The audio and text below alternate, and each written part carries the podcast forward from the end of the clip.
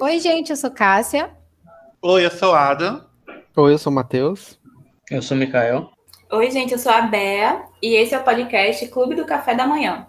Diretamente de Hogwarts, vingar de leve.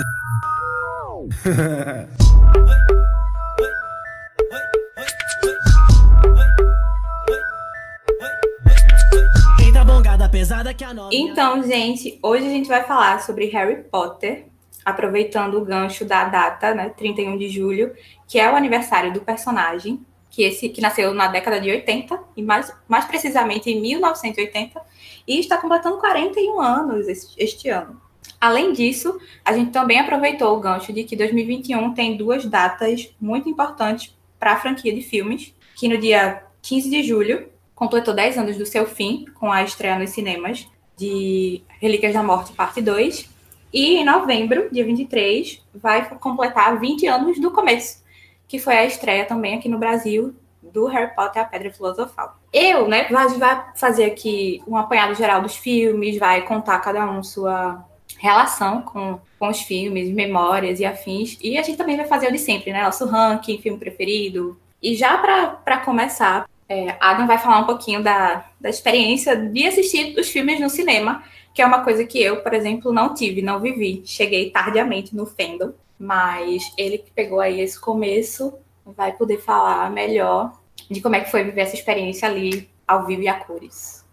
Deixando claro também, está em homenagem a Harry Potter. Tem nada a ver com a escritora dele, que também faz aniversário hoje, é 31 de julho. Então, ó, nada a ver com ela. E como a, como... para transfóbica. Não passamos pano.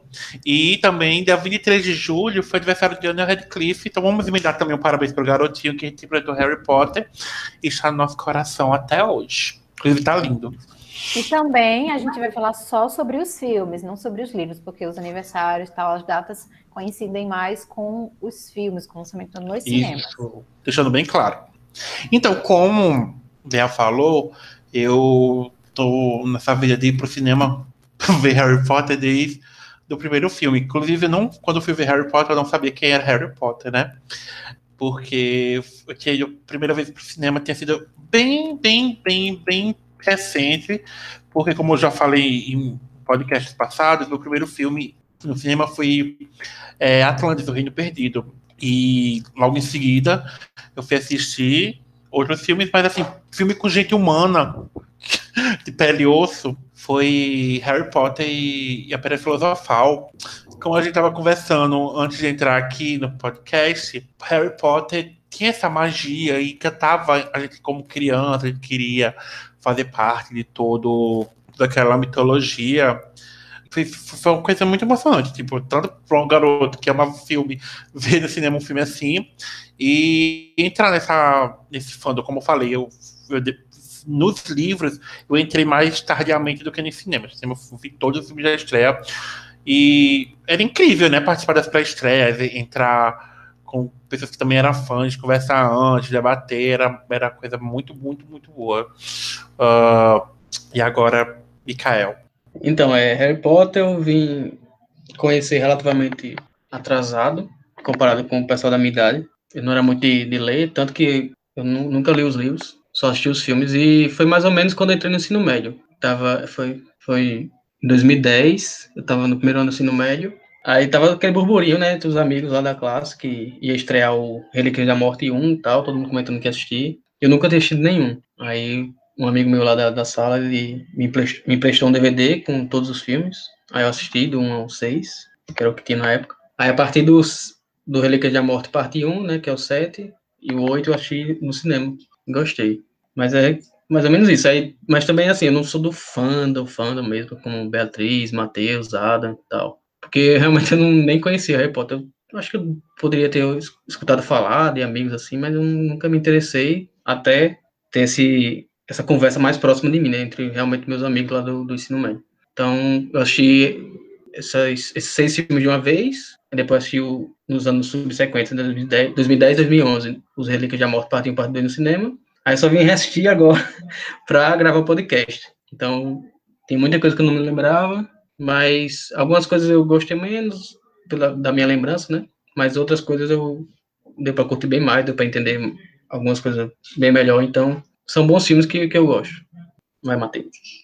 É, eu acho que a minha relação com Harry Potter começa bem cedinho, quando eu era, eu era bem criança mesmo. Que as primeiras lembranças que eu tenho é. Eu tinha um, um amiguinho na minha rua que ele tinha um, um PlayStation. E aí tinha uns joguinhos de PlayStation 1 de Harry Potter. Sim, os gráficos horríveis, horríveis, mas era assim, era uma revolução aquilo. E acho que esse foi o meu primeiro contato. E eu lembro que eu tinha umas aparições assim de Voldemort, assim. Não o Voldemort em si, porque a gente nem sequer é, tinha visto ele ainda, nem, em nenhuma forma, nem no, no cinema. Era muito cedo, era 2003, 2004, alguma coisa assim, logo depois do, do primeiro ou segundo filme. Enfim. Eu morria de medo daquela, daquela aparição dele no, no, no videogame, mas era obcecado e eu ia lá só, só para assistir ele jogando, nem me interessava tanto por jogar. E esse foi meu primeiro contato. E eu lembro que as pessoas brincavam muito com o fato de eu parecer. Tiravam muita onda que eu usava óculos é, redondinho, tinha o cabelo surfista e tal. Mas assim, esse era o meu contato com Harry Potter. E foi assim por, por bons anos. Eu assistia e eu tinha medo uh, dos dementadores. foi assim por um bom tempo. E era uma relação meio assim, porque também é, minha mãe era, era, não, ela é crente, então ela tocava um terror na minha cabeça, aquela coisa psicológica. Mas acho que à medida que eu fui amadurecendo, e foi, acho que na separação dos meus pais, no período que eu fiquei mais introspectivo e tal, que eu comprei os livros, que eu comecei a ler, enfim, ali na, na, na puberdade e tal, foi quando eu me apaixonei de verdade, foi através dos livros. E aí eu fui me tornando fã e os, os filmes, já naquela fase mais madura, e eu já tinha perdido aquele medo bobo de criança, e enfim, aí só foi crescendo aquele sentimento dentro de mim, foi começando aquelas coisas, né, de, de ter pôster, de, de papel de parede, é, e no cinema eu acho que eu vi de Ordem da Fênix para frente todos, alguns em estreia, outros não. E aí foi se tornando aquela obsessão de fã que é o que eu tenho hoje até. Esse sentimento que permanece. Tenho até uma tatuagem. e é isso. Vai, Bea. Então, minha relação com, com os filmes de Harry Potter, enfim, o universo no geral, foi tardia. Porque eu, eu conhecia há bastante tempo, porque eu tenho um primo que, assim, ele era muito fã na infância. Inclusive, ele também, tipo, parecia, usava o óculos redondinho ali, com aquele cabelinho de cuia pretinho, escorridinho. E ele ficava, tipo, ele tinha os livros, então ele ficava dizendo, ah, eu te dou os livros para tu ler e tal, vamos assistir, vamos no cinema. E eu não gostava, porque eu tive uma experiência de dormir assistindo um dos filmes e eu simplesmente criei um trauma com Harry Potter. Mas depois de muita gente, tipo, ficar, ah, assiste, não sei o quê. Em 2015, depois tinha passado o hype dos cinemas e tal, eu fui assistir, maratonar, e eu gostei muito. Me arrependi demais de não ter acompanhado antes. Mas, apesar de ter gostado muito, meu vínculo com a saga e tal se fortaleceu, assim como Friends, quando eu vim me mudar, quando eu me mudei para João Pessoa, quando eu vim morar aqui em João Pessoa. Porque, como eu falei no episódio de Friends, no, logo no começo, sem internet, sem televisão, minha companhia eram os DVDs de Friends e de Harry Potter. E, então, tipo, por muito tempo era a companhia que eu tinha. Às vezes minha amiga que mora comigo não tava, tava longe de casa, assistia os filmes de Harry Potter e virou muito conforto. E aí, essa relação. Tem os livros, não li todos ainda, tô nesse processo. Mas eu realmente tenho um vínculo muito forte. Assim como o Matheus também tem uma tatuagem até para Harry Potter e afins. Então é isso. E, e tu, Cássia? Qual que é essa história e essa ligação com Harry Potter?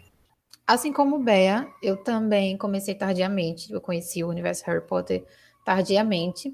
Eu acho que a primeira vez que eu assisti um filme completo foi em 2018 para 2019, faz pouquíssimo tempo. É, inclusive, foi ela que me impulsionou a assistir os filmes. Quando eu era criança, eu não podia assistir, minha mãe não deixava, porque meus pais, eles são, assim, bem conservadores, né? Família evangélica tradicional e tudo mais.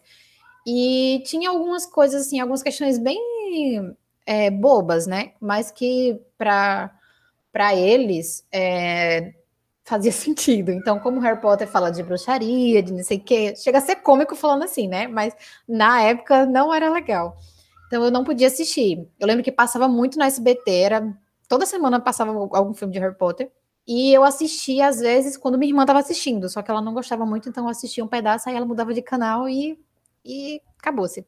Então, Bea me emprestou os DVDs e aí eu assisti todos os filmes, gostei muito, muito, muito, muito. E eu fiquei muito feliz de poder finalmente, sabe, conhecer esse universo que o pessoal tanto fala, porque é algo muito grande, assim, é, se tornou uma franquia muito muito conhecida, muito querida por todo mundo, uma, uma saga muito muito importante. Então, eu fiquei muito feliz de finalmente poder conhecer e melhor ainda por, por poder gostar, né? Antes da gente começar a falar sobre os filmes, é, cada um aqui dos integrantes vai falar para vocês qual é a sua casa em Harry Potter, né? Afinal, não tem como gostar da franquia e você não ficar curioso para saber qual casa você pertenceria, né? Todo mundo pensando, ah, como seria se eu recebesse minha carta de Hogwarts, todo mundo esperando sua cartinha até hoje. Então eu vou começar. Eu sou da casa Lufa Lufa, sou lufana. Casinha ali, a sala comunal perto da cozinha. Então deu tudo certo para mim. É... E tu, Mikael? Eu vou ter que desmentir aqui, né, Cássia? Porque eu nunca tinha pensado nisso até gravar esse podcast, né? Nunca tive essa curiosidade, não. A gente obrigou ele aqui antes da gravação, é. dizendo, você vai fazer o teste agora para saber, porque não tem como você gostar da saga e não saber a sua casa. Aí eu abri aqui o famoso Legião dos Heróis, é um grande teste aqui, bem complexo. Sem Aí disse, disse que eu sou lufa-lufa, mas só para escolher, eu vou escolher Grifinória, que é a única, a única que, que importa mesmo, né? Nossa. É a única que é. importa, né? A mais relevante, né? Quer dizer, a única, né? a única relevante, na verdade. Né? Isso é, é totalmente uma pessoa de Grifinória falando. Sim. E tu, Bea? Ah, eu sou, né, da melhor casa Corvinal, obviamente. Começa a rinha de casas aqui. O melhor é que ela fala. Isso é totalmente a pessoa do Grifinória falando. Ela vai fazer a mesma coisa. Mas em minha defesa. Em minha defesa, eu sou uma pessoa leonina, entendeu? Então eu tenho já é, essa coisa de puxar a sardinha pro meu lado. Isso é uma defesa. Mas você, você vai concordar comigo, Matheus. Desde quando isso é uma defesa? Cala a boca. em minha defesa, eu sou leonina. Então, amiga, não ajudou muito. Mas então, Corvinal aí, a casa da, né, da inteligência, da, e várias coisas aí. Vai, é, e a tua, então, Matheus? É... Eu, eu sempre fui muito fanboy do Snape. Eu era obcecado pelo personagem Snape. Então, quando saiu o Pottermore, eu tendencionava os testes para sair de Sonserina. Mas aí depois, com amadurecimento e tal, aí começou a sair o certinho, né? Que é Corvinal. Adam? Eu, como minha grande amiga Beatriz, compartilhamos a mesma casa, graças. Somos totalmente corvinal. E como o Matheus, eu tenho uma obsessão pro Jeep, achei ele maravilhoso. Aí, como ele comentou isso, eu devo que concordar com ele. Eu, eu, assim, eu adoro Jeep de uma forma, tipo, muito forte. E agora vamos chegar no tópico principal, que são os filmes do, do Harry Potter. E, Matheus, fala um pouco da história do, dos três primeiros filmes de Harry Potter? Para apresentar essa grande história para o público? É, então, é, eu acho que assim, mais do que os três primeiros filmes, os dois primeiros, eles têm uma tonalidade, tonalidade um tom totalmente diferente. O terceiro ele já começa a, a dar indícios né, dessa, desse tom mais escuro, mais, mais sombrio que a saga ia tomar mais para frente. Mas os dois primeiros, que são do, do Chris Columbus, ele tem essa essa inocência, essa coisa da, da descoberta, que eu acho que é, acompanha o telespectador. Eu, pelo menos, me senti assim, me senti imerso nessa, nessa coisa da descoberta de Hogwarts, da magia, das aulas, é, dos ambientes, dos animais fantásticos, é, enfim. E tem essa coisa mais, mais de aventurazinha, de, dos três amigos, aquela coisa de trio, é, aprontando várias peripécias na sessão da tarde, e enfim. E, é, e, eles são mais, mais, assim, mais tranquilos. E aí, quando chega no terceiro, que é o Prisioneiro de Azkaban, que já começa a lidar com, com questões mais profundas, como é, relações familiares, é, a, a, morte de forma mais aprofundada, é, tortura, enfim. E já tem um outro tom, até na, na própria fotografia, no, no, no, no, filme mesmo você já percebe algo mais escuro, mais sombrio. Que já é essa transição, eles já não usam mais o uniforme escolar sempre, enfim. Já preparando a gente para o que viria depois, que é o, o retorno propriamente dito do Voldemort, que só tem, tinha aparecido no começo do primeiro filme, apresentado, obviamente porque ele tem que ser apresentado, mas de forma muito sutil no final, quando a gente é, imaginava que era o Snape o vilão, mas aí não ficou registrado que era ele lá e, e o que aconteceu é com, com Harry Potter, enfim. Inclusive, isso que você falou é uma coisa interessante de se, de se analisar da a mudança, né, de, das aventuras uhum. dos filmes, que a cada, a cada filme vai ficando mais escuro. E Harry Potter é bem isso. Longo, né? É a logo, a logo da, da Warner. Warner vai, vai se desgastando. Vai se desgastando e, como você disse, os dois primeiros de Chris Columbus, eles são extremamente infantis. E Sim. que, como Harry Potter é uma coisa que vai acompanhando você mesmo. Tem aquela coisa infantil, aquela coisa é, que você quer fazer parte daquele universo, que você. É tudo muito. extremamente. a magia infantilizada. Mas, como o Matheus falou, o Prisioneiro de Azkaban dá, começa aquela quebra. Já é o, o Quaron que dirige, né? Que, assim, direção fantástica. A nível de direção, acho que é o mais bem dirigido. É melhor, né? Eu não vou nem comentar qual é o meu favorito, né? Então, assim, isso, isso é. Não, é fala no final. O favorito é só depois, é.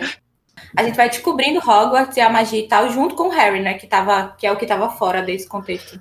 Assim como a gente vai crescendo junto com ele. Uhum, e são questões bem pequenas, tipo briguinhas entre alunos, é, quadribol, essas coisas menores, e obviamente tem uns desafios como o basilisco, tem o, o próprio diário do Voldemort no segundo filme, mas uhum. nunca é o, o, o, Voldemort diretamente o filme todo, como o Grande Mal ser combatido. Ele tá lá, mas tipo, tem outras questões no decorrer do filme que dispersam e não ficam tão. não ficam tão, tão maligno, não tão pesado de assistir, eu acho.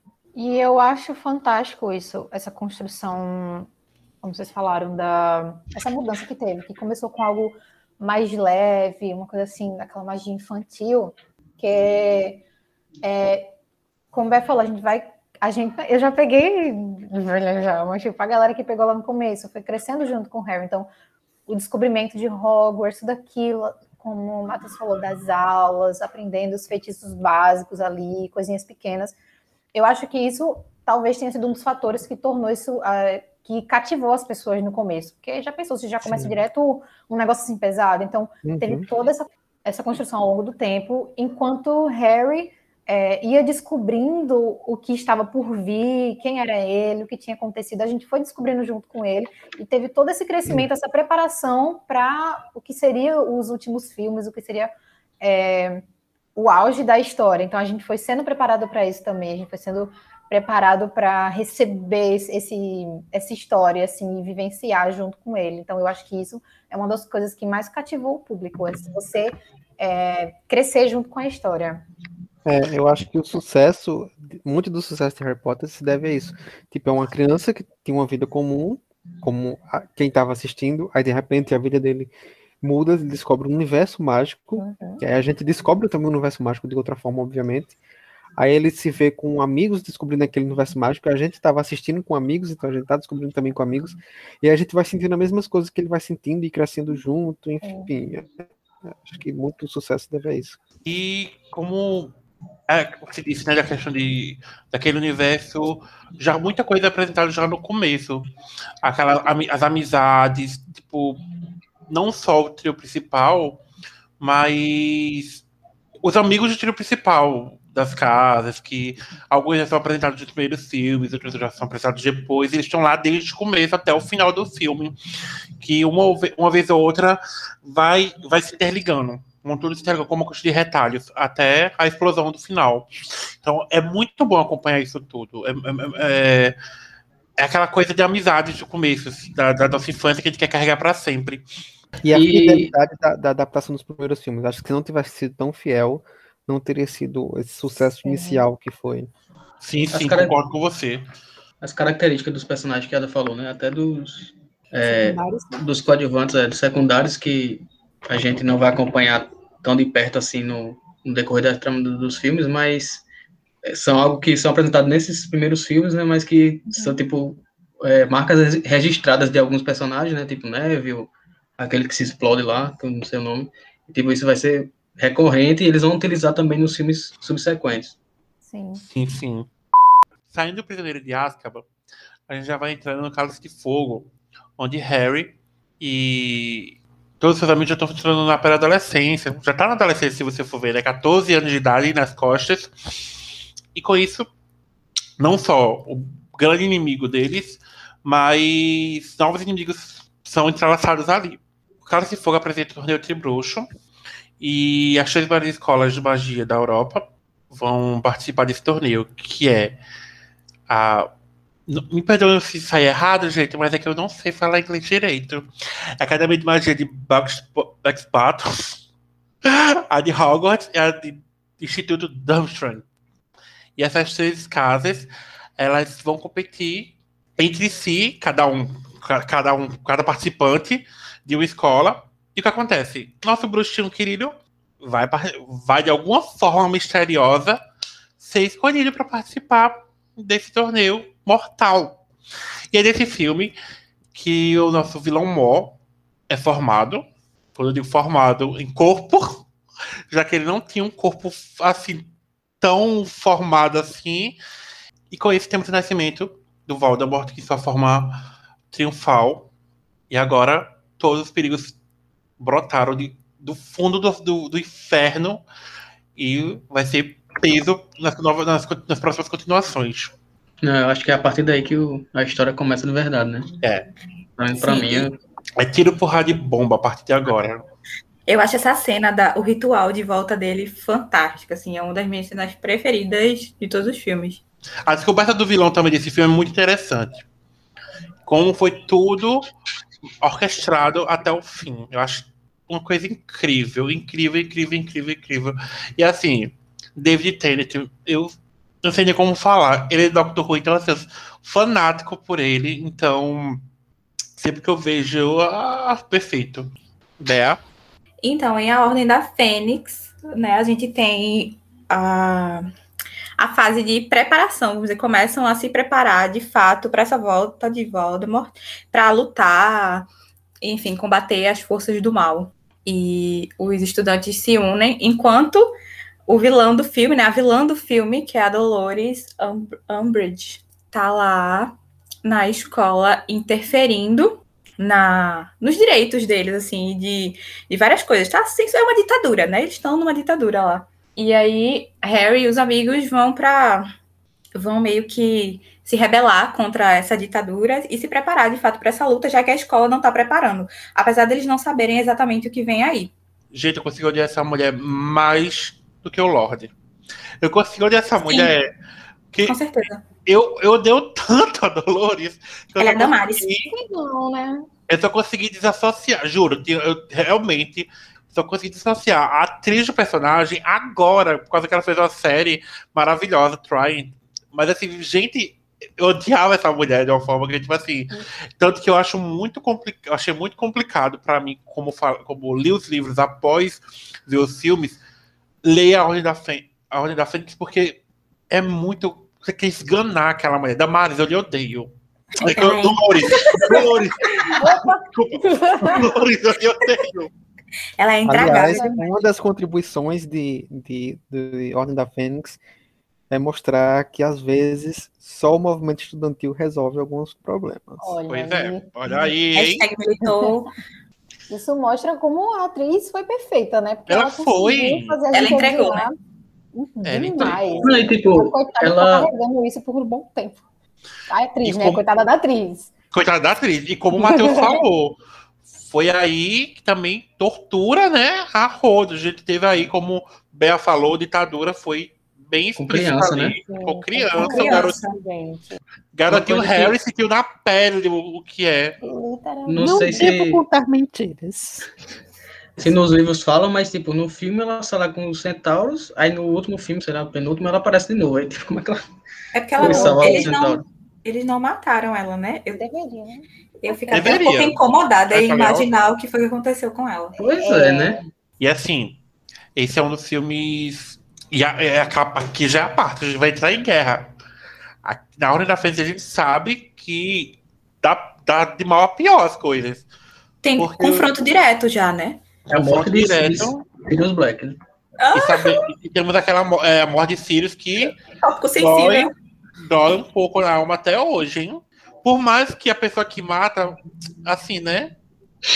É uma. É outra. é- a gente pega na Ordem da Fênix, o tanto de personagem é, filha da puta que tem ali, que você fica velho. Mas não, ela, é assim, ela é ruim, mas não tem como. É porque a, a personagem, por mais que ela né, tenha feito o que fez, não sei, Ela ela, tem que ali de. Eu amo o ar de de deboche dela. Vê o contraste quando ao lado, né, aparece o Bostão lá do Lucius Malfoy, né?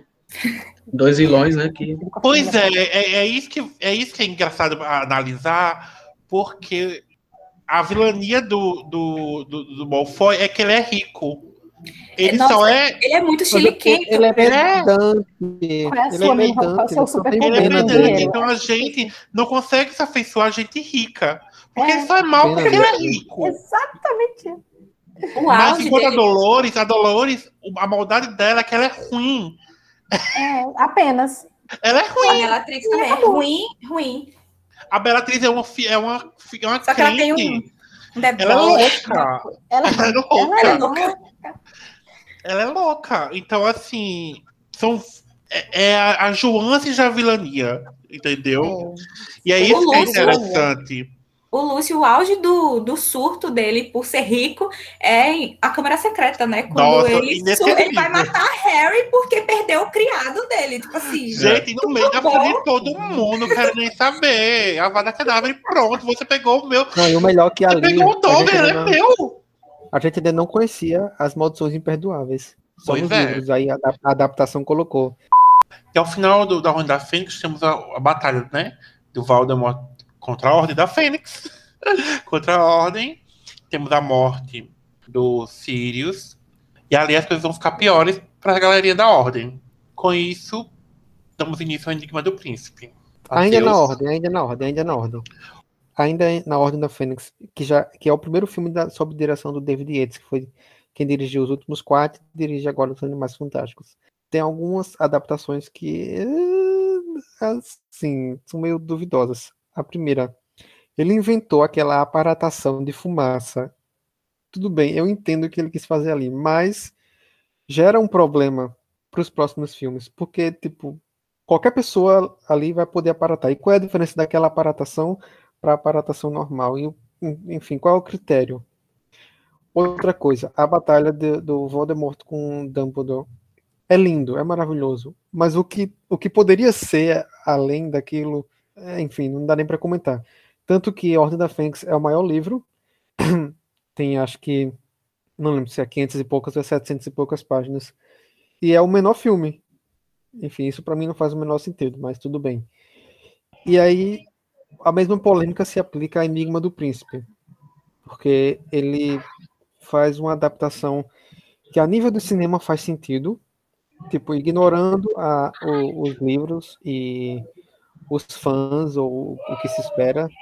É, ele adapta, ele faz um filme como se fosse ma- mais independente. Ele faz um, tem umas coisas de romance, tem umas coisas assim, mais pensando num público que, que assistiu só os filmes, e aí dá para entender, dá para defender. Tanto que a crítica adora Enigma do Príncipe. Mas para quem é fã dos livros em si, que esperava uma fidelidade à adaptação, é terrível, porque tem um- uma série de, de fatores da, da, de aprofundamento da própria história do Voldemort, de, de como ele chegou ao poder, que não estão ali. E da própria relação do, do Snape, que a gente descobre, que é o príncipe que está lá no, no Enigma do Príncipe, e que a gente só vai descobrir assim, coisas bem pequenas e muito pouco de forma bem superficial. Mas enfim, não acho que seja um filme ruim. Tem cenas deletadas que eu também gosto muito, que eu queria ter visto. Mas enfim, é isso. Inclusive, essa coisa do, do Snape ser o príncipe e, tipo, eles jogam isso ali no final é uma coisa que me incomoda. Eu sinto falta realmente de explorar um pouquinho mais o Snape nesse filme. É que eles deixaram, tipo, É muito cliffhanger, né? deixar tipo gancho pra revelar tudo no, no último filme, né? Que vão focar mais no. Tem até o flashback. Só que não é, só que não é. Seria cliffhanger se, o, se o, pró- o próximo filme fosse inteiro sobre a história do Snape. Fosse, o foco fosse esse. Mas o foco do Snape tem que ser naquele filme. Eu acho que nessa, tudo que o Matheus falou, a gente tem que. É muito difícil, né? Qualquer adaptação de, de- qualquer adaptação de filme, de li, qualquer adaptação de livro para filme, é, muita coisa vai ficar para trás. Muita, muita, muita. E eu tava. Quando eu tava revendo o Harry Potter as as últimas vezes, eu li o livro e ia rever. E é, é é, tem filme que é grotesco, quanto é cortado as coisas, e a gente coloca na balança. Atrapalhou a saga ou não atrapalhou? Fez falta ou não fez falta? Porque imagina é, transpor, transportar um livro como Ordem da Fênix, que é extremamente grande, para um filme que no máximo tem que ter duas horas e meia. Muita coisa vai ficar para trás. Muita, muita coisa mesmo. Então, é, é muito complicado. Quando começa o Enigma do Príncipe, quando eu falo começa, não, quando o filme é, é exibido e você vai assistir, às vezes me, me vem a sensação de que ele, ele foi feito para quem lê o livro. Porque o quebra, é o quebra-cabeça que você já sabe que está ali. Então, assim, a história, o Enigma do Príncipe, quem é o príncipe, a história do príncipe, você que leu o livro, você sabe. Quem não leu, beijos. O que leva muito a crer é isso, que muitos, muitas coisas que ficaram cortadas a partir da ordem é muito para quem já. Tipo assim, já são cinco filmes. Então, a partir de agora, você já deve ter lido os livros.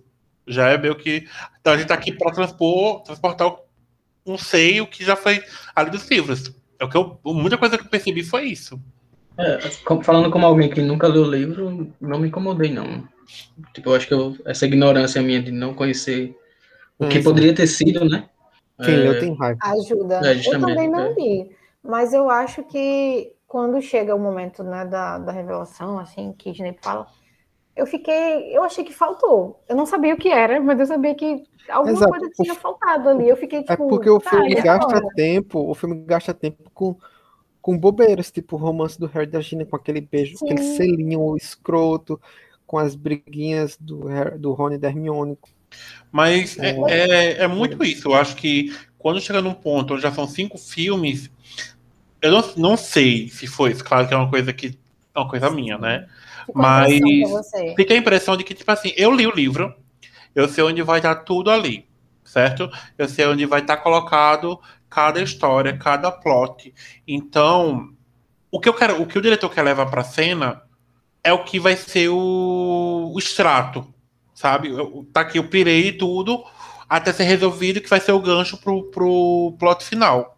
E o plot final, vai, como é uma saga, vai ser o que vai ser o, o, o final do filme, que não é importante.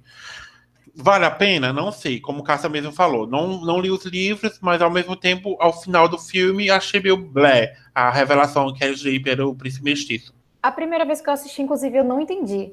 Eu fiquei tipo, príncipe o quê? Mestiço o quê? Como assim? Isso, sabe? Eu fiquei meio sem entender direito. Talvez eu não tenha prestado atenção na explicação, mas eu acho que ficou muitas vezes vago, porque, eu não sei, se focou tanto na história dele, não sei, na- nessa parte romântica, ou não sei, acho que focou tanto em outras coisas. Como o Matheus falou, né? Outras ficaram, é, outras ficaram em segundo plano, que eles poderiam ter adaptado a parte mais é, que aprofundaria mais, que daria mais destaque, justamente para essa. O filme é o Enigma do Príncipe. Então, E, é, e- Pois é. e eu acho Isso é mais uma falha, né? Do, E eu acredito que a gente não vai querer. A gente não vai querer, a gente não vai querer ver romance, né? A gente, como fã de Harry Potter, quer ver a mitologia de Harry Potter. se eles tivessem, sei lá, feito um spin-off, um filme spin-off, uma coisa assim, um curta, qualquer coisa para aprofundar mais, eu acho que ter, como o Snape se tornou um personagem muito querido para quem falar para quem não leu os livros, né? Então, tipo assim, nos cinemas, o personagem ele se tornou muito querido. Eu acho que se tivessem feito alguma outra produção focada nele, teria feito muito sucesso, porque é uma coisa que a galera gostaria de ver na, no cinema, sabe? Tipo, ser idealizada ali, eu acho, assim. Isso que tu falou de que, tipo, não entendeu a- a- o fato, né, do príncipe mestiço e tal. É porque é uma coisa que não é, não é explicada assim exatamente. Porque o que trazem dele no último filme é mais a ligação dele ali com Harry, né? Tipo, Sim. Como é que Harry chegou ali, por que que Harry tinha que chegar até ali, e quem foi que meio que protegeu ele para fazer com que ele chegasse até ali. Então a explicação E o- não é nem relacionada ao Snape exatamente, é relacionada a Harry, ao propósito nome- dele e tal. O nome do filme em português é o Nível do Príncipe. Em inglês já dá mais ou menos a dica, que Cássia disse que nem sabia o que era príncipe mestiço, porque, tipo, no inglês é o príncipe mestiço mesmo, né? Half-Blooded Prince. Uhum. Sim. Aí Acho no português eles colocaram colocaram- Enigma do Príncipe. Aí, tipo, gente não sabe nem que príncipe é. não tem esse foco. Você entendeu? só associa isso do que É. sabe, tipo, de que já é falado, né? Dos mestiços e afins. Só aparece quando o Harry pega o livro, aí quando ele abre, aí tem lá, esse livro pertence ao príncipe mestiço. Eu acho que é uma das únicas menções a esse nome, né? Esse, esse termo. É, E quando ele assume, né? No final. É, quando o Snape diz, eu sou o príncipe mestiço. mas fica Uhum. realmente vago. Para quem, como o Adam falou, para quem não não lê os livros, é, fica, pelo menos, eu sou da- dessa turma, sabe? Que ficou faltando aí. Então, cada vez que eu assisto de novo, vai melhorando. Também lendo sobre assunto, vendo páginas falando sobre isso. Mas se eu fosse me contentar só com o filme, se tipo assistir uma ou duas vezes, ficaria vago, porque faltou nesse sentido, porque o foco do filme acabou sendo outro, né? Não dá dizer assim, ah, foi ruim por causa disso. Não, mas o foco do filme era outro. Então, se a pessoa acabou se, vamos dizer, se apegou a essa história, ficou, sabe, ficou com Deus. E como, e como você disse, você pesquisa, vê, vê em páginas. A gente tá numa era que tem mais informação do que na época que o filme saiu, Sim. claro, né? Então, imagina naquela época.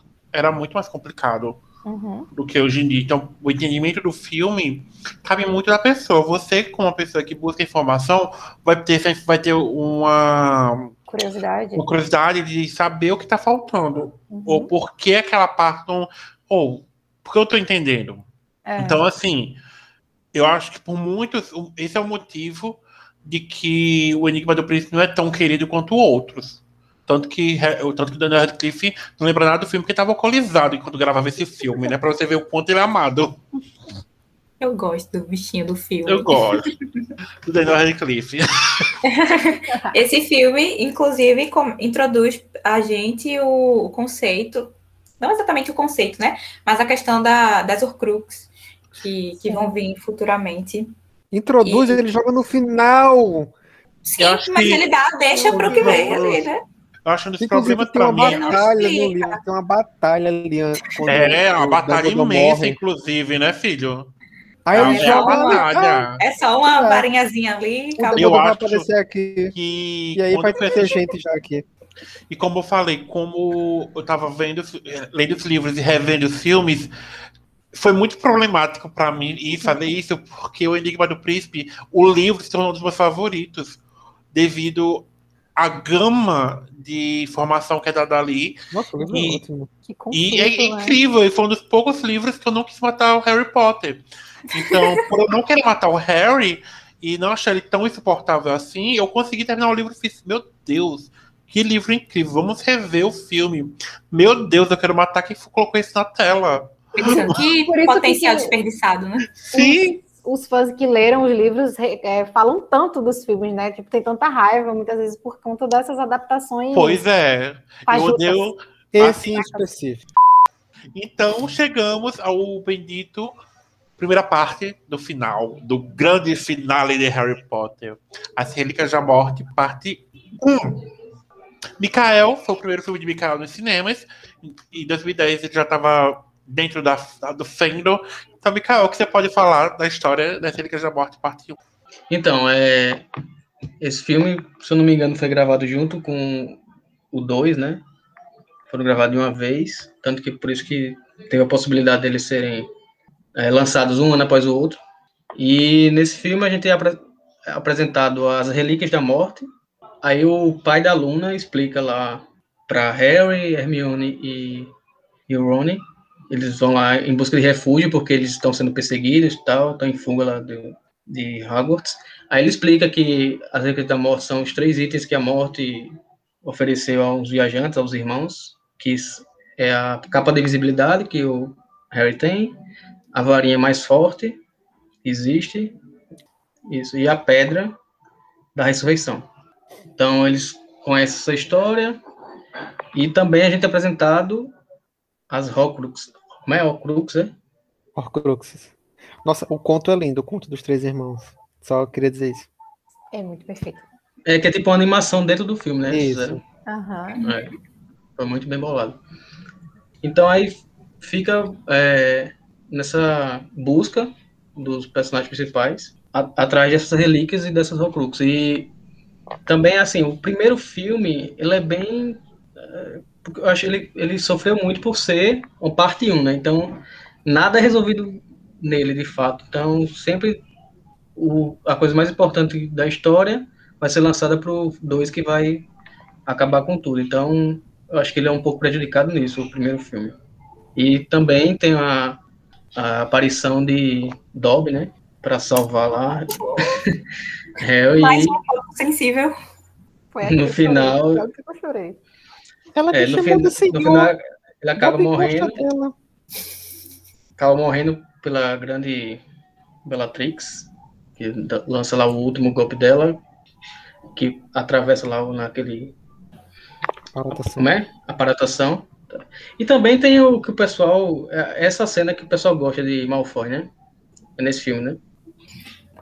É, Qual? Uma das, né? A, a grande ação nesse dele, ele- a grande Não. ação dele, entre aspas, não é esse não?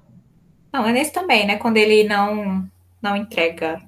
É, grande coisa, né? Tipo, se ele não existisse, também ninguém ia saber. Então, não faz muita diferença, né?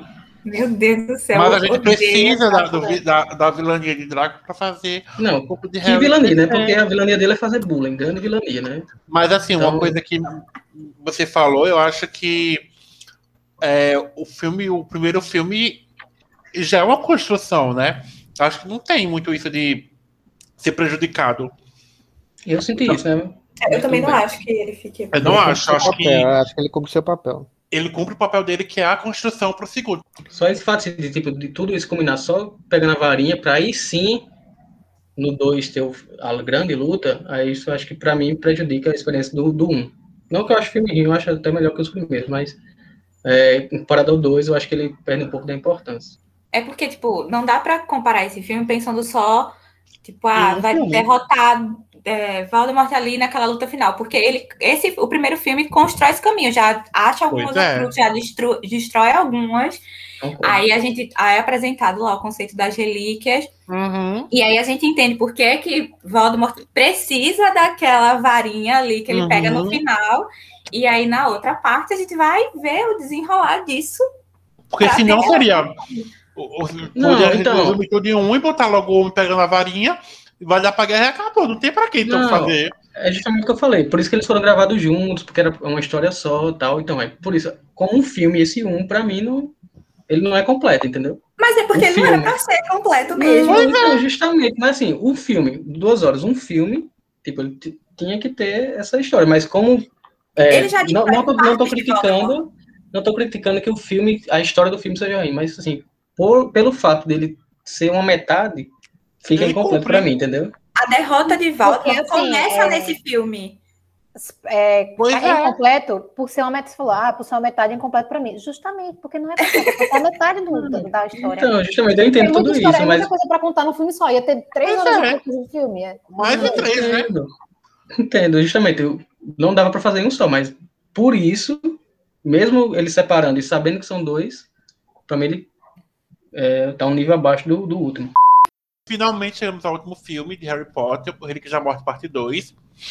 E aí, nessa caça pelas Horcrux, o Harry acaba descobrindo que ele também é um Horcrux, né? Acho que esse é o maior plot twist do filme. Que é quando A tem a, maior a viradinha. revelação. É, tem a, tem a chavezinha ali que vira que ele vai ter que acabar tendo que, de alguma forma, se matar, porque ele tem que matar o Horcrux que tá dentro dele, que é o pedaço da alma de Voldemort que ficou dentro dele inevitavelmente. Quando Voldemort tentou matar ele lá no primeiro filme, não conseguiu. E ele descobre isso com a, a cena, a famigerada cena de, da revelação de Snape, né? Com a. Ai, para. Um dos valores mais famosos já. Depois de todo cinema. esse tempo. After all this time. Always.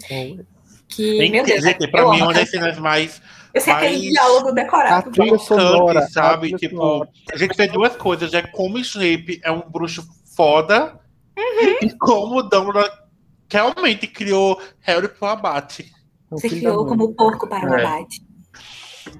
E, gente, vamos Como o Alan Rickman é um ótimo ator. isso. Ele é Fantástico. perfeito, gente, sério. Snape Vamos é um a dos melhores personagens da literatura, gente. Ele é incrível, ele é incrível, ele é incrível. E como bruxo, ele conseguiu mentir pro Lord Voldemort durante todo Enganou o tempo. Ele enganou o maior, todo o maior mundo. que nós temos. Ele é o maior bruxo. Desculpa aí. Pra mim é ele. Peraí, Avisa que é ele. Inclusive, assim, o Alan não ia participar de Harry. Potter, né? Rapidinho, Matheus. Só fazendo uma ponte com o episódio de. Foi no de Shrek, né? Que a gente fez essa revelação. Que ele seria a Foi. voz lá do Lord Farquaad. E ele não participaria de Harry Potter. Imagina! Imagina é Harry Potter sem pessoa. Snape. Sim, o Snape de Até verdade, teria né? o Snape, Tipo, né? Mas não seria. Não, não seria o Snape de verdade, seria qualquer um. Gente, Harry Potter ia ter um elenco americano, não sei se vocês sabem. Tinha, tem todo um elenco na internet, eu não lembro direito qual é, mas assim, isso é um negócio horrível. assim, como todo, todo filme que é adaptado em livro, ele poderia ter tido muito mais, obviamente, eu vou sempre estar falando isso, mas eu acho que ele é muito bom. É, E tem um problema da adaptação que eu nunca vou superar, que assim, na época que o filme foi feito, era o auge do, do 3D. Então, ele tem umas adaptações, tipo a Bellatrix explodindo, o Voldemort se desfazendo em papel, que são coisas que foram adaptadas para o 3D, que eu particularmente não gosto, porque não faz sentido. Mas a gente engole, né? Fazer o quê? Inclusive, tirando a explosão da Bellatrix, né? A qualidade, eu amo o jeito que ela, como ela morre ali, a Molly, tipo, a minha filha não, sabadia. Gente, Usar palavrão em filme infantil. Ah, Como pode, Molly? Not my daughter, you bitch. bitch, a- o- você sente o, a raiva, o nojo, tudo ali, naquela palavrinha ali. E chegamos. só- E um engra- engraçado também citar que ali é o gancho do que eu falei no começo. Toda a galera que tá viva, né? Claro. Dos amigos de Harry estão ali para apoiar essa luta. É, quem é do bem é do bem, quem é do mal é do mal, e quem é frouxo foge. Né, Não Mikael? Mas por ele, ele teria ficado lá. Quem é covarde? Por ele, vou ele teria ficado lá, do lado do bem. Hum, nossa, por ele. Alguém obrigou ele. A mãe dele eu, outra pessoa que eu amo de paixão Mimadinho. é. Eu amo Cissa, e assim, desculpa vocês que for contra ela, eu- aqui para defender também. Eu defendo Cissa porque ela é uma mãe, tá? Só que Quem? sabe que é Narcisa, a mãe Narcisa do, Amor do Draco. a mãe do Draco. Eu amo aquela mulher. Que Deus ela, a tenha ela também. o Harry também, né? Que Deus a tenha também, que a atriz se foi, né? E com isso, Voldemort foi destruído. E nós temos a cena do Feliz para Sempre após o Feliz para Sempre, que é Harry, 19 anos depois, né? 19 anos depois. Harry casadíssimo com Gina. Nada a ver, né? Com quantos Estão iguais, person- Três? os personagens estão iguais. Iguais, só que com um pouquinho, um pouquinho mais feios, né? Sinceramente. É. Deram uns Bota- tragadinhos ali. Passaram a maquiagem ali. Botar a barba e pronto. Acho que o único que ficou assim, mais ok, foi o Rony, porque o resto, Deus do Porque o céu. Ron tem cara de velho, né, gente? Vamos ser honestos. Sim. O Harry casado com a Gina com três filhos, Isso. né? Com três filhos. O, o segundo indo pela primeira vez para Hogwarts, com medo de ficar em Sonserina. Alvo Severo. Alvo Severo. Alvo Severo. Ah, o Rony e Hermione casadíssimos também. Dois filhos. Dois filhos, né? E Draco também dando um oizinho com a cabeça para Harry, Casado com um casado filho. com o Scorpion. E é, o final é isso aí, a galerinha seguindo em frente, né? Depois da, ba- 19 da grande anos batalha. Depois, a cicatriz não doía mais. É, a gente não A doía gente mais. pode, pode desconsiderar essa parte, né? E... Acabou antes do flashback. Ah, eu gosto do flashback. Acho melhor a Ele é- gente ele é um esquecer pra- a peça de teatro. Que É, um gancho pra. tudo isso aí. Aí eu surto aquela peça, aquele livro, meu Deus do céu. Criança amaldiçoada. É o livro amaldiçoado. Eita! Sabemos que temos mais áudios de Harry Potter aqui, além do da, da escritora, né? E chegamos ao nosso final nossa, da, da, do, da- da- do resuminho do podcast sobre Harry Potter. E agora chegamos à nossa escolha de qual é o nosso filme favorito de toda a saga Harry Potter. É uma escolha difícil. Vamos começar com Bea. É, então, o meu filme preferido é o da Ordem da Fênix, né, o 5, porque ele apresenta, né, intro, é, coloca, inclui na, na saga e tal a minha personagem preferida, que é a Luna Lovegood, que ela aparece nesse filme e tal. Ela não tem muito destaque assim, mas eu amo a personagem, o jeitinho dela, a personalidade, o fato dela ser da Corvinal também. E, nossa, eu gosto muito da Ordem da Fênix, da, deles se juntando ali, a, aquela coisa da luta coletiva. Sofro com a morte do Sirius. Mas, enfim, por toda essa, liga, essa ligação aí com o filme, ele é o meu preferido. E vamos a Mikael, qual o filme que você mais gostou? É, o meu filme preferido é o Relíquias Parte 2, porque, tipo, é a apoteose lá, aquela show-off de magia e tal, então... É, e finalmente também a, a conclusão da história que a gente acompanhou, né? Através de...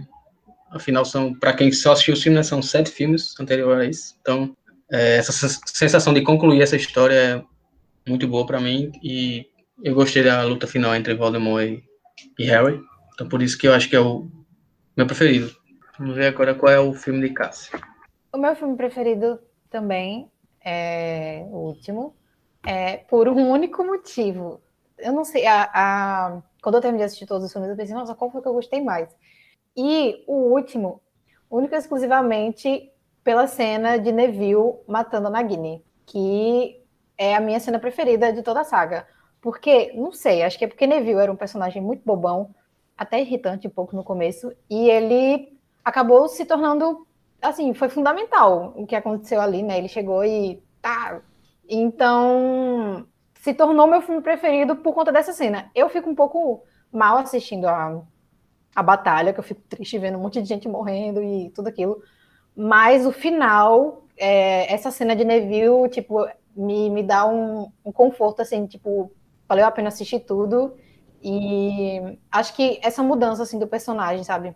De ser um personagem bem, sabe, ninguém liga para ser uma peça fundamental para esse encerramento da, da saga, né? Dessa vitória do bem contra o mal. Ele tem até é, cenas antes, né? Ele tem um discurso maravilhoso. Sim. E quando acham que o Harry tá morto, tipo assim, não tava fazendo aquilo exclusivamente pelo Harry. Então a luta continua, independente do Harry ter, tá vivo ou morto. Sim. E é fantástico. Enfim, tudo isso. Matheus, qual é o seu filme preferido? É, não, eu juro que não é top 1 e top 2, é porque eu realmente não consigo escolher só um. Não, eles só vai escolher um.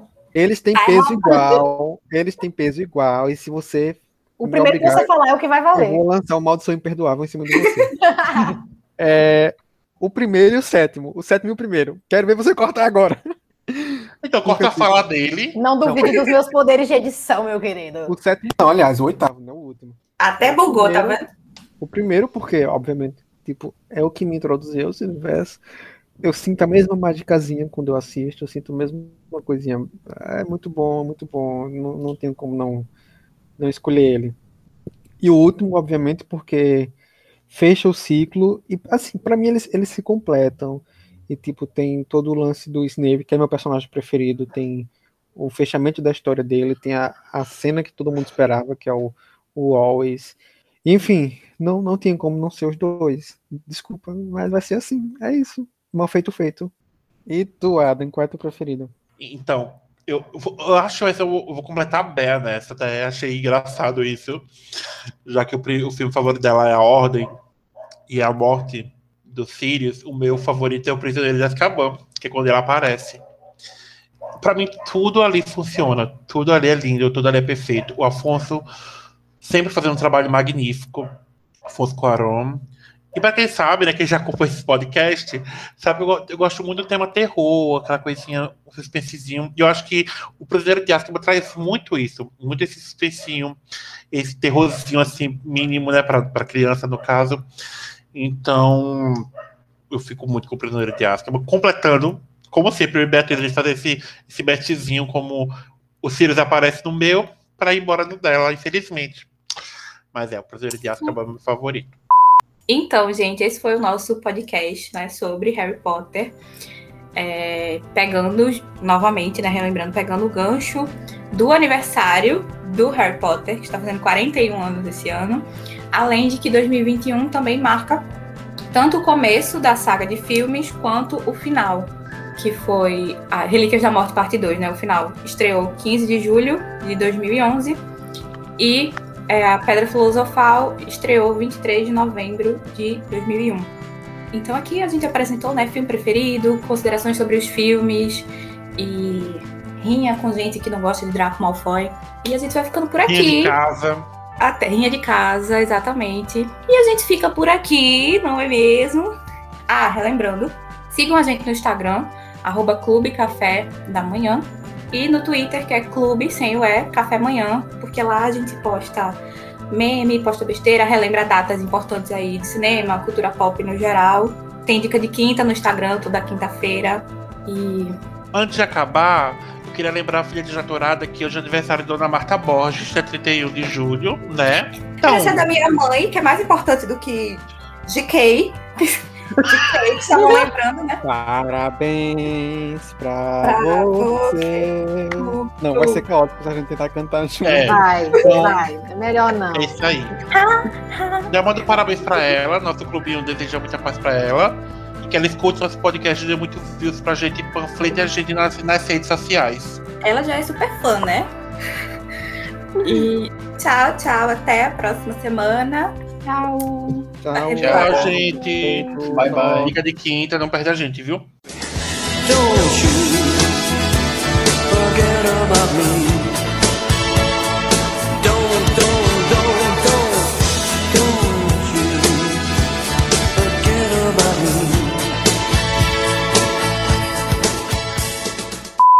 É, Então eu vou ser a primeira e ela a última. Eu, vocês queriam dizer que bota os três meninos juntos. Um, Então, E?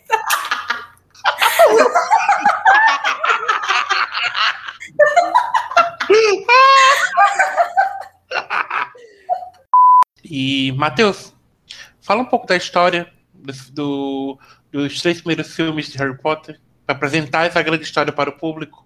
O que é isso? É uma professora pedindo pra apresentar um seminário? Eu tava esperando alguém fazer isso. É, É um dos, perso- é um dos melhores personagens, a gente sabe Ela é. né? E na, na batalha perdemos muitos bruxos. No quarto filme começam a morrer os personagens. Aí morre Cedrico, morre Sirius, morre Dumbledore, morre Edviges, morre Dobby. E no último filme Morre o, morre o, do, Remo, ton- o do morre, tonto, morre. Eu nunca lembro se é Fred ou George que morre, gente. morre o dos gênios. É exatamente. Pronto. Um fica com sem a orelha e o outro morre. É, um fica meio surdo e o outro Morre, morre o. Morre todos. morre pronto. Juntinho ali o o. Morre o dos gênios, sabe quem é? criado pelo